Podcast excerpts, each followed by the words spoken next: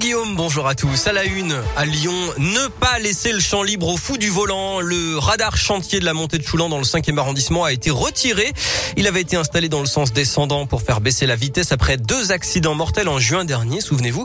Plus de radar donc désormais, mais la police veut montrer qu'elle veille toujours au grain. La préfecture a donc euh, communiqué annonçant avoir mené une opération de contrôle hier après-midi. Bilan 9 PV pour excès de vitesse, deux voitures sur la voie de bus, un défaut d'assurance et un téléphone au volant. Dans l'actualité, le centre commercial de la Pardieu redevient un vaccinodrome provisoire contre le Covid dès demain et jusqu'au 8 janvier.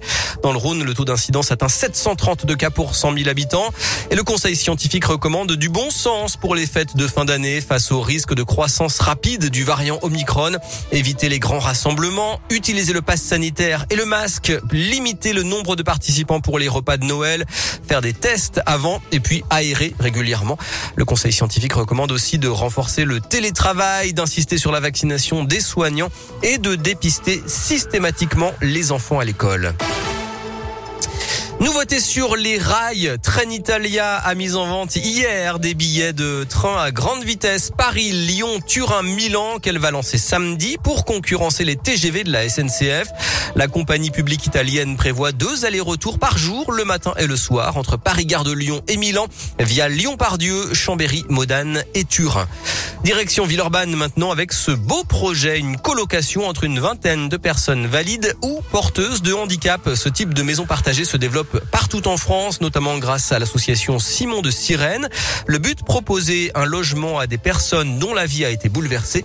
Radioscoop a rencontré les colocataires de Villeurbanne, Céline Bouchard là. Ici, les habitants partagent tout. Petit déjeuner, activités, sorties et soirées. Les personnes valides sont salariées, assistantes de vie ou volontaires en service civique pour aider les personnes porteuses de handicap dès qu'elles en ont besoin, comme Raphaël qui explique son rôle dans la résidence. C'est pas mal d'aide à la douche, puis l'aide à l'habillement. On accompagne les kinés dans les chambres, on accompagne les résidents chez les kinés s'ils peuvent s'y rendre. Donc voilà, je les aide selon leur pathologie, selon leur handicap. Chaque habitant a sa propre chambre, mais tout le monde peut se retrouver dans les espaces communs. Et à force de vivre ensemble toute la journée, des liens forts se tissent. Laetitia Jousse est la directrice de l'association Simon de Sirène. On est convaincu que tout le monde peut apporter quelque chose les uns aux autres. Et il y a vraiment un échange très important. On a des personnes qui nous disent, mais au bout de trois semaines, j'aurais jamais pu imaginer déjà me sentir aussi bien dans cet appartement. En France, 220 personnes cohabitent dans les maisons partagées de l'association. Et la métropole a investi 115 000 euros dans ce projet et a aussi créé un dispositif d'aide à la vie partagée pour tout le Grand Lyon. On le voit donc, ça se développe.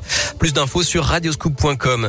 En bref, la grève à la SNCF qui continue. Le trafic TER a été très perturbé hier autour de Lyon. Une nouvelle journée de mobilisation est prévue vendredi pour les salaires, les moyens humains et les conditions de travail. Et puis un appel à témoins a été lancé après un accident vendredi dernier dans le 6e arrondissement à l'angle du cours Lafayette et du boulevard Jules Favre. Un jeune homme à trottinette a été renversé par une voiture vers 22 heures sur la piste cyclable. Un mot de sport avec la cérémonie d'ouverture des Jeux Olympiques de Paris 2024. On en sait un petit peu plus. Le dispositif sera inédit puisqu'elle va se dérouler à la fois cette cérémonie dans un stade, ça c'est classique, mais aussi sur la scène. Les équipes défileront en bateau et ça c'est inédit. Le football avec le tirage au sort des huitièmes de finale de la Ligue des Champions qui a eu quelques ratés. Hier, il a fallu retirer une deuxième fois. Finalement, le PSG sera face au Real Madrid et Lille sera opposé à Chelsea mi-février. Et puis enfin, une nouvelle édition de La Voie est à Lyon, une trentaine de rues seront réservées aux piétons ce week-end en presqu'île, dans le 4e arrondissement et dans le 7e arrondissement. Tous les détails là aussi sur radioscoop.com et sur votre appli Radioscoop.